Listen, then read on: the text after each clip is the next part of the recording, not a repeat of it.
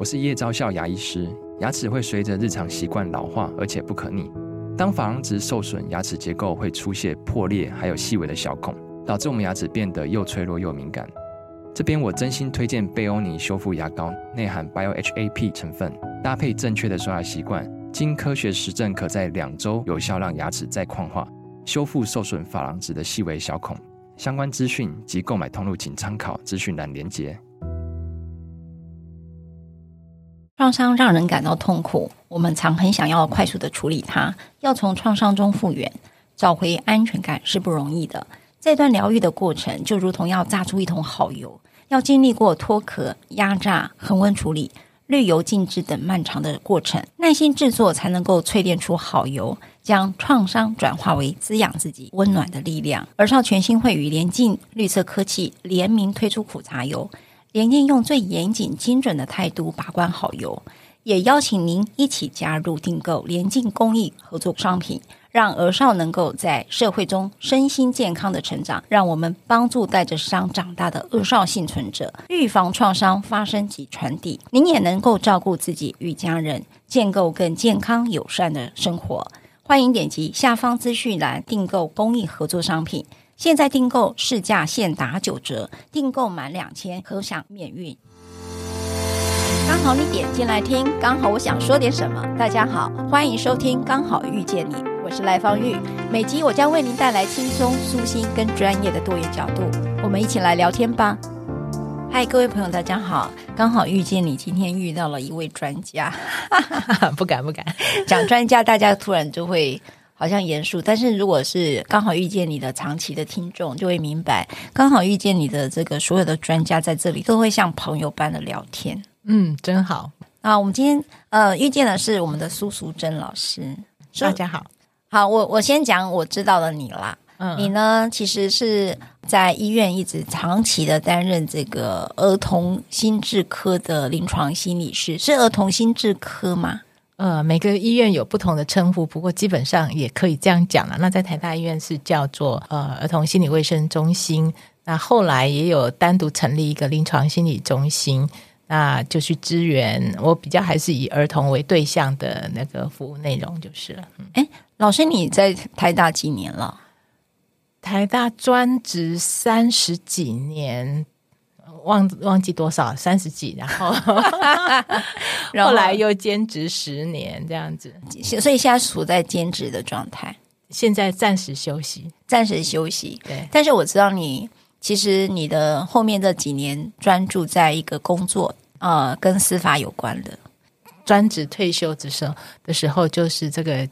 呃家事事件法通过开始执行，然后。呃，在呃黄春伟心理师的建议下，说就加入这个被推荐的这个程序监理人的行列，然后就有一位法官找上了，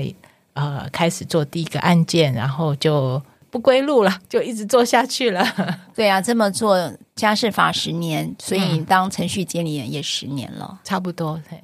然后苏老师大概是司法界接的案件量最大的。呃，对，确实是累积了不少案件。好，我当然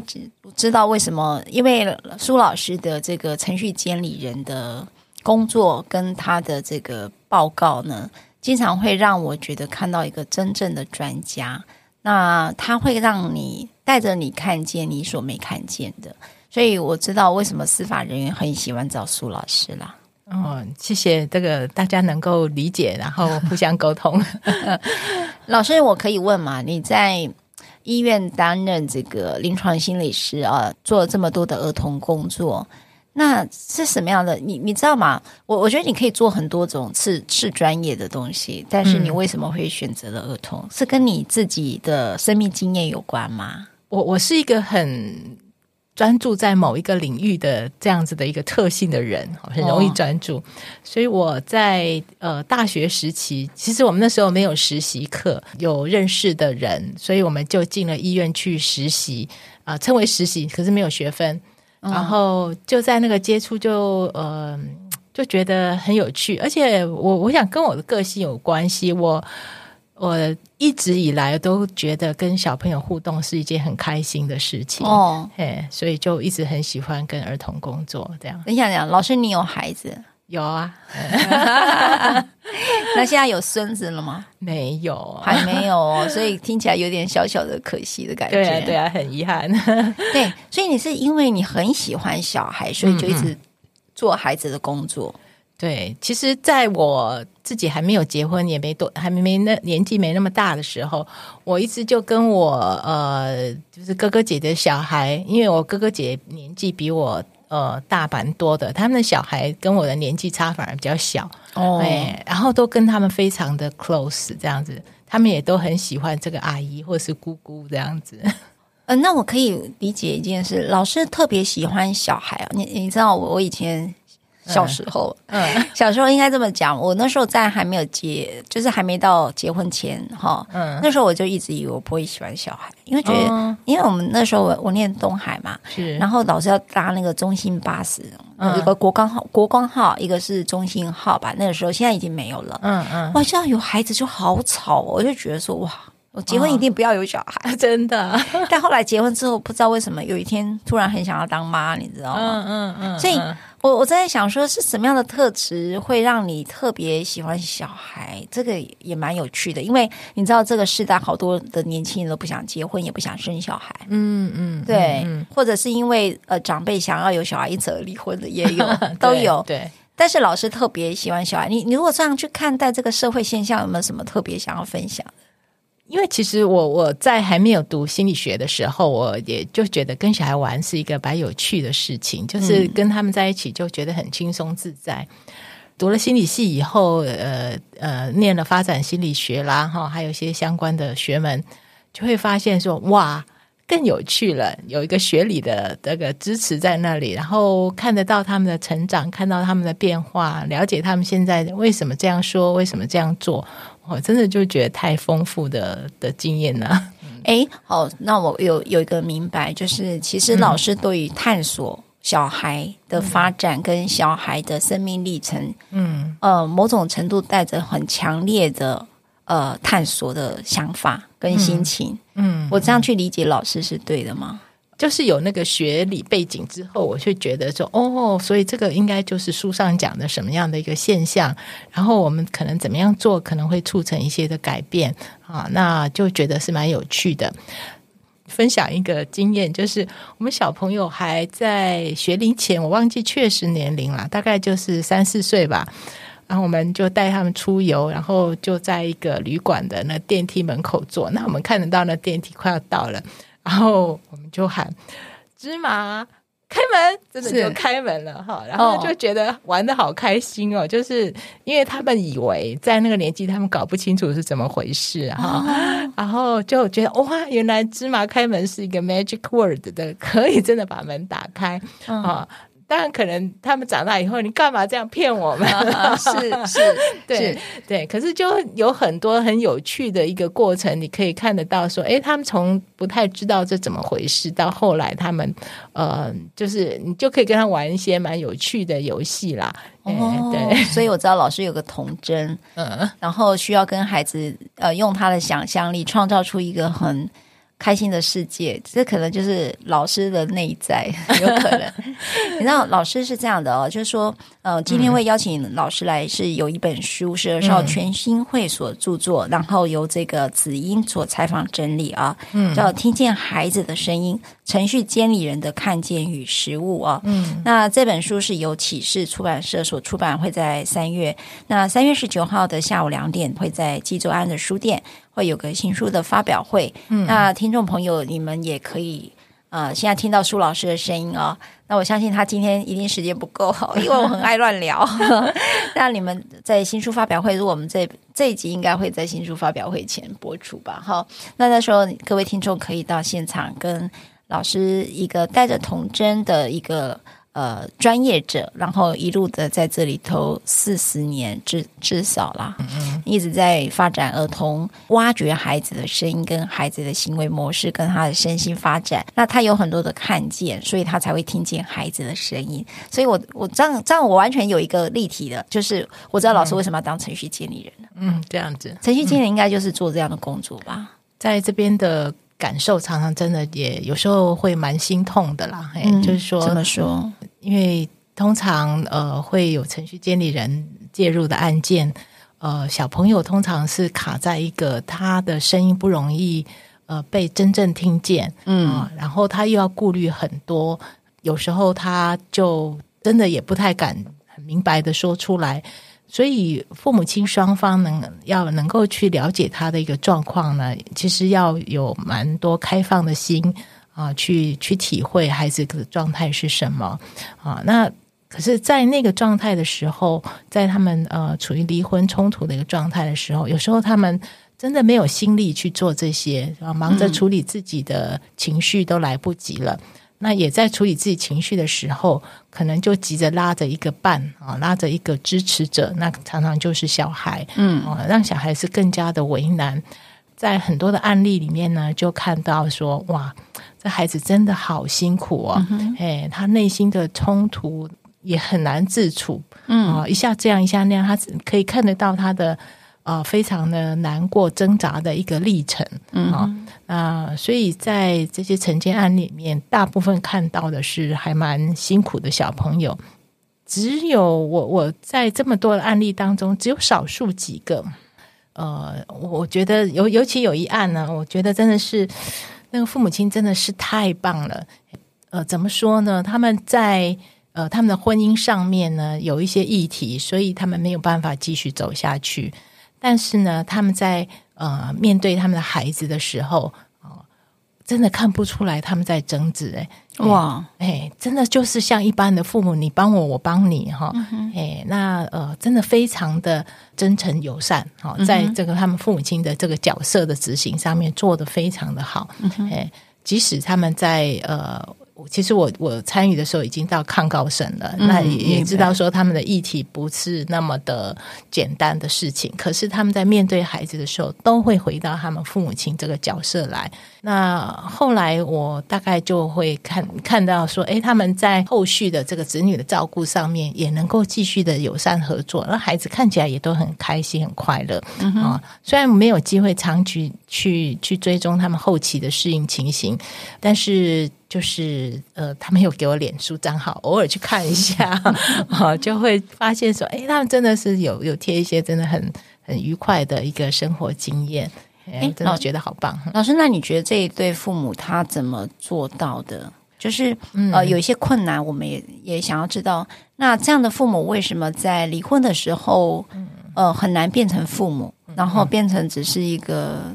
抢玩具的小孩？好，我不知道。老师怎么去评价正在离婚父母的样子？创呃，应该讲创伤吧。对，嗯嗯嗯，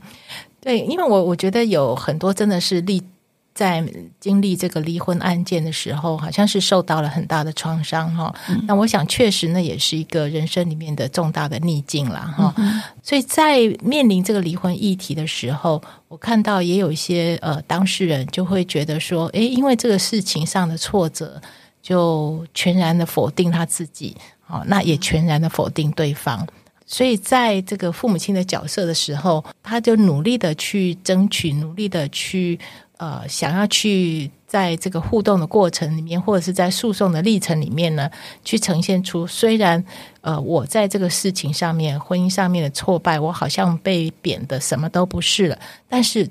他一直想要去奋斗，去争取，说我还是什么，我还要还要重新找回我自己的价值啊！但是在找回自己价值的时候，可能没有走到正适当的路径啦啊，所以就比较是贬低对方的一个方式。那在这样的一个过程当中，他就很多的精力都放在自己的身上，而不是孩子。当然，也有一些是在这个婚姻关系里面可能。重现他过去成长经验里面的创伤，其他的创伤啊，所以在这婚姻关系上面呢，他就没有办法处理好，呃，也会否定对方的这个父母亲的一个角色。少数几个个案，在这个呃评估的过程当中呢，他能够去开放探索他自己的一个经验。啊，然后就也有一些就在这样的过程里面，他似乎找到了说，诶，其实我知道真正的问题在哪里。好，那可能还有许多后续的，呃，需要自己再去整理、再去探索，或者是在专业协助下去做这个部分的整理成长。但是他在那个时候看到了这个关卡，嘿，所以他就比较能够回到，就是他可以把他的焦点，把他的注意力有一部分就移到孩子身上，那就比较能够照顾到孩子的需要。嗯嗯，对，我所以从老师这边提到的，我就呃举个我举个例子哈，就是说呃，在面对离婚议题当中，老师刚才也提到，就是他可能要全然的否定掉对方。我常讲，就是否定到对方，好像才离得开哈。这段关系好像，呃，他才有办法离得开这段关系，然后甚至不会为这段关系有这么多的哀悼哈。嗯嗯。所以有时候我们觉得，在这个分手的议题当中，呃，我们会有这个心理上，我不知道称之为心理机转还是什么哈，因为。面对这个断裂，不论是被请求的一方或被请求的那一方，哈，其实每个人都不是那么好受的。对。那在这个过程当中，又因为呃台湾的离婚制度，哈，当然现在宪法法庭本来二月十五号要有个宣判，现在听说是延期了。嗯。也就是说，因为刚好我们处在一个叫做呃破绽有责的破绽婚主义里面，也就是说，只有无责或责任比较轻的那一方才可以提出离婚。嗯。那导致在离婚的诉讼过程当中。呃，会去经历一个你必须要证明对方全然的错哈，或者是错的比较多，你才开始有了一个离婚的一个主张，才有可能准离婚哈。那如果被离婚的一方，如果他不想离婚的话，就他得要说对方有比我错很多，所以他不会可以提离婚哈。也就是说，感情不一定是一个对错跟输赢，但是在法律的设计当中，它却被。框在每一个人身上，所以让这对父母特别的辛苦，嗯，特别特别辛苦。除了我们讲的心理上的困难之外，法律上也让他面对很大的困境。嗯，那在这样制度之下，所以他可能就要极力去证明自己不是那么糟，他就已经花了你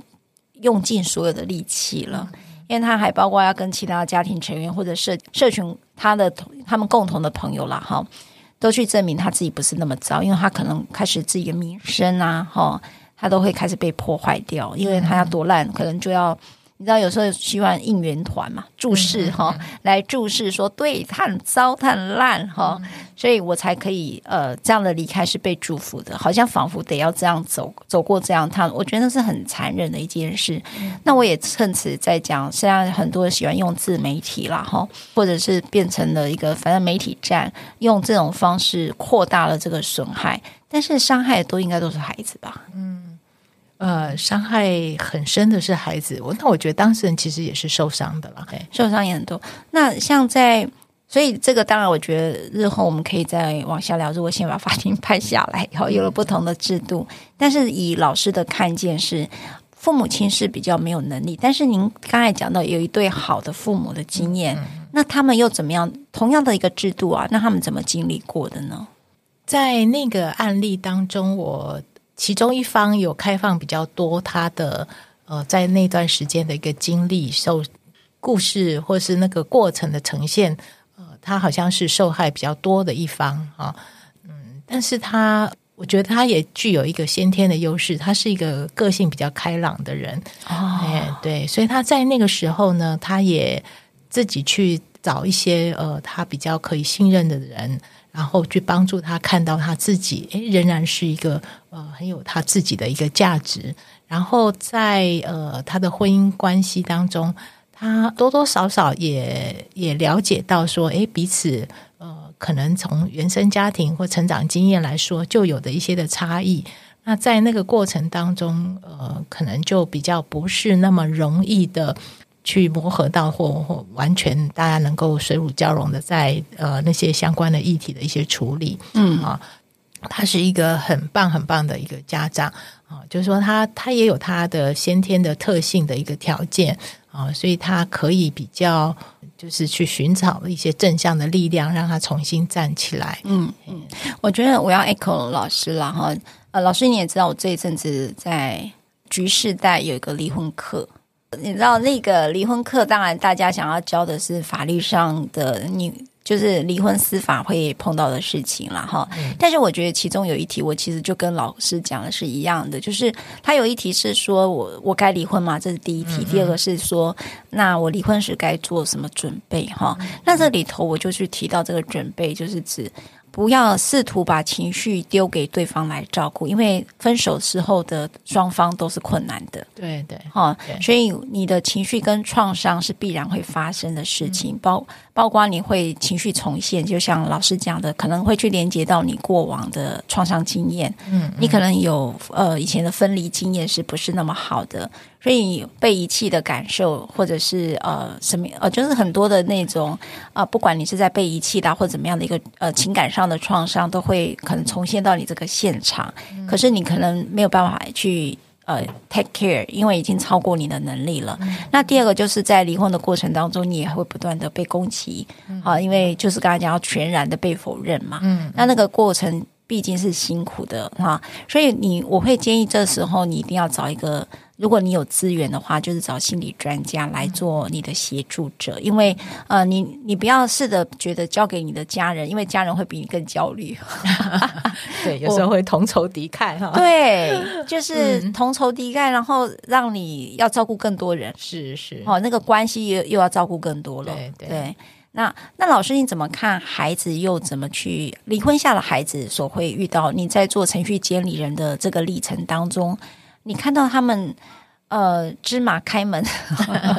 那一刻，他们都在等待这个奇迹嘛？嗯嗯。哦，就是说，我相信老师刚才从一开始讲的，哇，芝麻开门真的开门了哈。哦、嗯。那你也知道，孩子在面对这个离婚的父母是如此的痛苦，就是你好朋友分手，你都会很痛苦，因为夹在中间了，更别说你的变动这么大哈、哦。那孩子在一个稳定的归属感当中被破坏掉了哈、哦，就是客观的。不管就是地震啊，好，这种重类似这种重大事件，在家里产生了这样的一个议题，那呃，大人都很难应付，更别说是小孩。嗯嗯。那小孩到底呃，在这里头，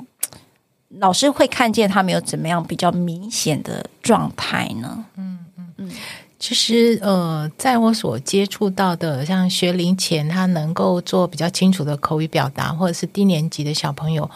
哦，很多他们在面临家里这样子的一个变化的时候，呃，你问到他们对于这个家庭的期待，很多他们都说他们希望能够回到以前的样子，希望父母亲能够重新在一起。啊，那但是呃，通常都不太可能。嘿，我也碰过有一个真的重新在一起了这样子。对对，但通常是不太可能啦。哈，那呃。所以在那样的状况之下，孩子就好像被迫得去接受，说我真的会去失去某一些我生活里面的重要的呃经验哈。那比如说，他们会觉得说，诶，我再也没有机会跟父母亲同时一起去做什么样的事情哈。即使他们可以顺利会面哈，那通常也比较少有机会是父母双方同时跟这个孩子互动啊。啊，其实是可以的，如果他们关系够好的话，嘿，可是大家在都会比较少有这样的一个机会。那呃，这是说父母亲关系还算就是呃，离婚后还算是平和友善哈，所以他大概就是失去了某一些的经验，他有一些生活经验必须去重整，说重新安排到底。过一个什么样的生活？所以这中间当然还会经过一些失落、哀伤，哈，失去了某一些他的生活里面重要的元素。那比较嗯，比较为难的哈，就是说，当父母亲是呃在面临这个议题的时候，是有比较严重的冲突的时候，那呃，看到有些孩子就呃真的不得不。去呃遵循其中一方的一个说法哈，或者是主张，或者是他去呃呃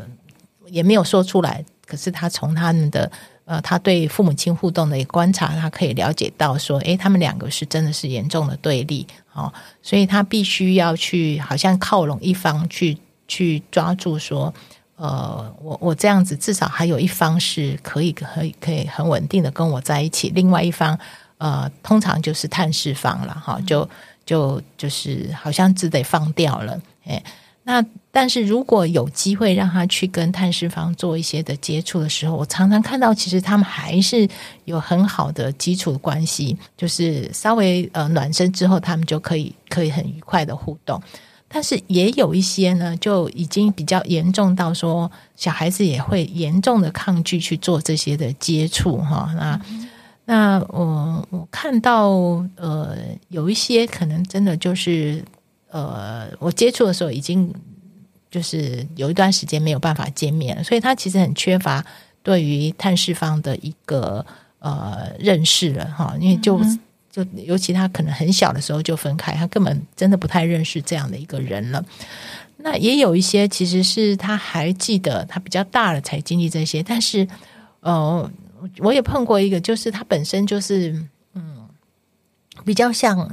想在他的同才团体里面，他也比较常扮演像老大的角色，我要去照顾其他人。所以在他的呃跟他的那个单亲的家长在一起的时候。他也是呃，我看得到他想要去保护的那个那样的一个呃角色，就是他变成是照顾那个他的爸爸或妈妈这样的一个角色啊、哦。那呃，在这样的过程里面呢，就呃，他为了扮演好这样的角色哈，或者是说他好像就是要去完全否定另外一方，他才能够去呃真正的去呃。全心全意的跟着同住方站在一起，我是就是保护他的。哎，可是即使是在这样的状况之下呢，哎，在呃会谈的过程中不小心说漏嘴，哎，他还其实还是希望父母亲能够在一起。嗯，你看多让人难过的一个芝麻开门的那一刻，他需要 magic，对，他好希望他们还是可以在一起。可是在，在呃，就是他的。呃，防卫比较呃清楚的时候，他就是严格的遵守。对，另外一方不是不好的人，只有等我，我应该要支持的是这一方，我要拒绝跟对方啊、呃、探视房见面这样子。嗯嗯嗯，可以想见他心里有多苦、啊。我真的觉得离婚下的孩子好辛苦哦，就是从曾经可能我经历过他们是儿童证人啊、一直到他们长大了。嗯其实，嗯，我也有一次跟淑珍老师在好像一个会议上也在分享那个案例啊，就是说，呃，有些孩子他呃必须要去经历呃对另外一方的忠诚，嗯，那如果你没有的时候，就好像呃有时候你会知道同住方的爸爸或妈妈觉得你在背叛他，嗯嗯，孩子是明白的那个那个。觉得我好像爱上了没有同住方的爸爸跟妈妈这件事情，就是像外遇一样的罪恶感，嗯嗯嗯嗯、就像外遇的罪恶感了。哈，尤其呃，这个孩子就像呃老师刚才讲的，就是说他开始有亲子化的过程，或者是呃我们在另外一集有提到情绪配偶哈，就是说他必须要照顾那个呃同住方的爸爸或妈妈，所以一旦他如果有去同情了另外一方，嗯，或者甚至去思念。或者去爱上另外一方，他都会带着很深的罪恶感。尤其如果那一方是刚好被妈妈诠释，同住方的爸爸或妈妈诠释是一个抛夫弃子或抛妻弃子的的那个人的时候，他觉得在这种呃道德意识下面，他应该要这种集体意识下面，他应该要摒弃这个。爸爸或妈妈，但是他如此痛苦，因为那是他的爸爸跟妈妈，是是，对，所以好蛮撕裂的，对，真的蛮撕裂的，甚至到长大之后，他们在进入亲密关系都变好困难。嗯嗯，对，我我想这个这样的一个呃不适当的一个成长经验，那呃，它扭曲了很多人际的关系，哎。那尤其是亲密关系，那对于他未来的呃亲密关系，绝对是有影响的。除非他有一个很好的其他的经验，帮他再修正过来，这样子。所以，老师，如果你这样看哦，就是离婚下的子女，当然我们看到了有些是变成了亲职化的过程，然后变保护者角色，然后有一些是最底层的芝麻开门，就是希望爸爸妈妈在一起。但是在最深层的渴望一直没有被满足的时候，这样的孩子，我们到底要怎么去协助他呢？啊、呃，其实我我真的也不敢说什么样的做法一定是有效，因为常常不见得那么容易去接触到这样的孩子，他可能就在呃那样的家庭里面继续成长到一直长大了，然后有一天他去、呃，可能他有一些的。自我的观察、探索，然后才意识到说啊，可能这样的一个影响。那有很多，我是觉得就会一代传一代，他就在他后来的一个呃亲密关系哈，或者是伴侣关系里面呢，他就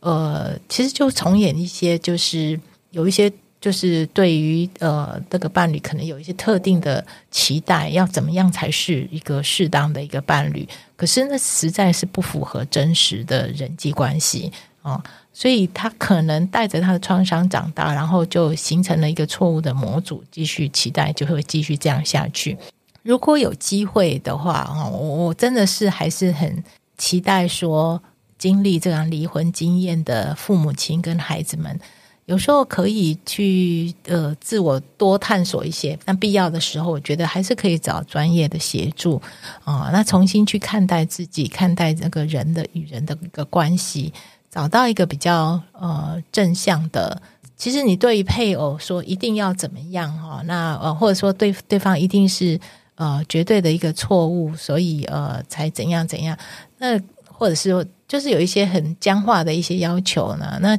其实都不符合真实的呃人生的经验。人本来就是有弹性、有多多变性哈。那在很多的互动当中去磨合、去找找寻一个彼此适合的一个方式。我我觉得，其实历经着重大创伤呃之后呢，呃，做好自己的经验的心理历程等等的一个整理，是一个很重要的事情。自己可以整理当然很好，那自己觉得还是整理得很混乱。千万不要害怕，就去求助专业吧。嗯，呃，因为这个其实是影响蛮长久的哈，可能就一辈子，而且可能一代传一代。对，你看老师讲的一个，我我我不知道大家有没有 get 到老师讲一个叫真实哈，就是说，嗯、呃。很多我们会去面对创伤的时候，会去抓一些假的东西。举例来讲，就是刚才老师讲的说，可能离异下的父母下的孩子，有个最深层的芝麻开门，那个就是回到原点，就是父母亲都和好如初的样子。嗯嗯嗯。那我们在这个，当我们这个期待是被不完成的时候，我们就开始有一个强烈的情绪需求跟渴望。嗯。那某种程度再久一点，就会形成了一个创伤的印记。哈，我我这样我用白话文来理解老师一下。那这种创伤印记，如果你没有觉察，你就在进入亲密关系当中，你就用一个觉得一个伴侣，你可能会过度强化家庭完整性的一个那个需要，因为你很怕没有，嗯，嗯，那你就会开始产生用很多的控制，这个就是假的，因为那个不是用控制来的，对，那我们就会用很多无效的那种阴影方式，就是用控制，似乎就不会再重重演你当时的儿童的那个等待窗芝麻开门的那个经验。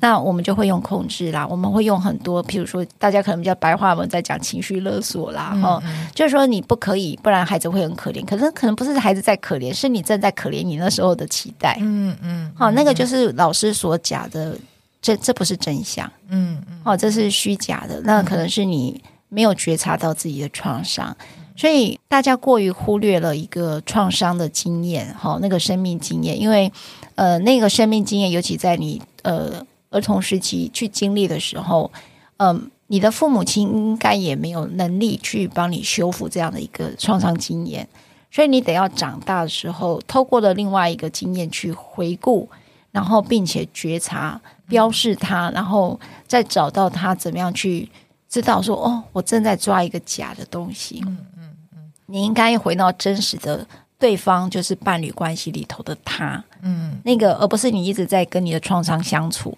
而是真正的看到对方的存在，然后如何去找到他跟你的关系里头啊、呃，真正的议题是什么，而不是自己自己可能因为面对创伤的情绪重现出来的情境，也就是说，也许它是一个另外一个情境，但不是现在真实的发生。我我像老师，我理解你是对的吗？嗯嗯嗯，对，所以其实就会真的也会倡议啦，或是提醒啦，哈，就是经历这个离婚事件的人，呃，就是呃，尤其是你想要好好照顾你的孩子，哎啊，在这些事件进行中或是结束了，好像告一段落了，哎，记得还是要去照顾一下他的心理需求啊，看他到底经历了些什么，有人可以好好跟他谈一谈。让他去重整啊，呃，能够维持一个比较正向的一个看法哈，那能够跟父母亲呃双方都维持一个好的关系啊，因为不管呃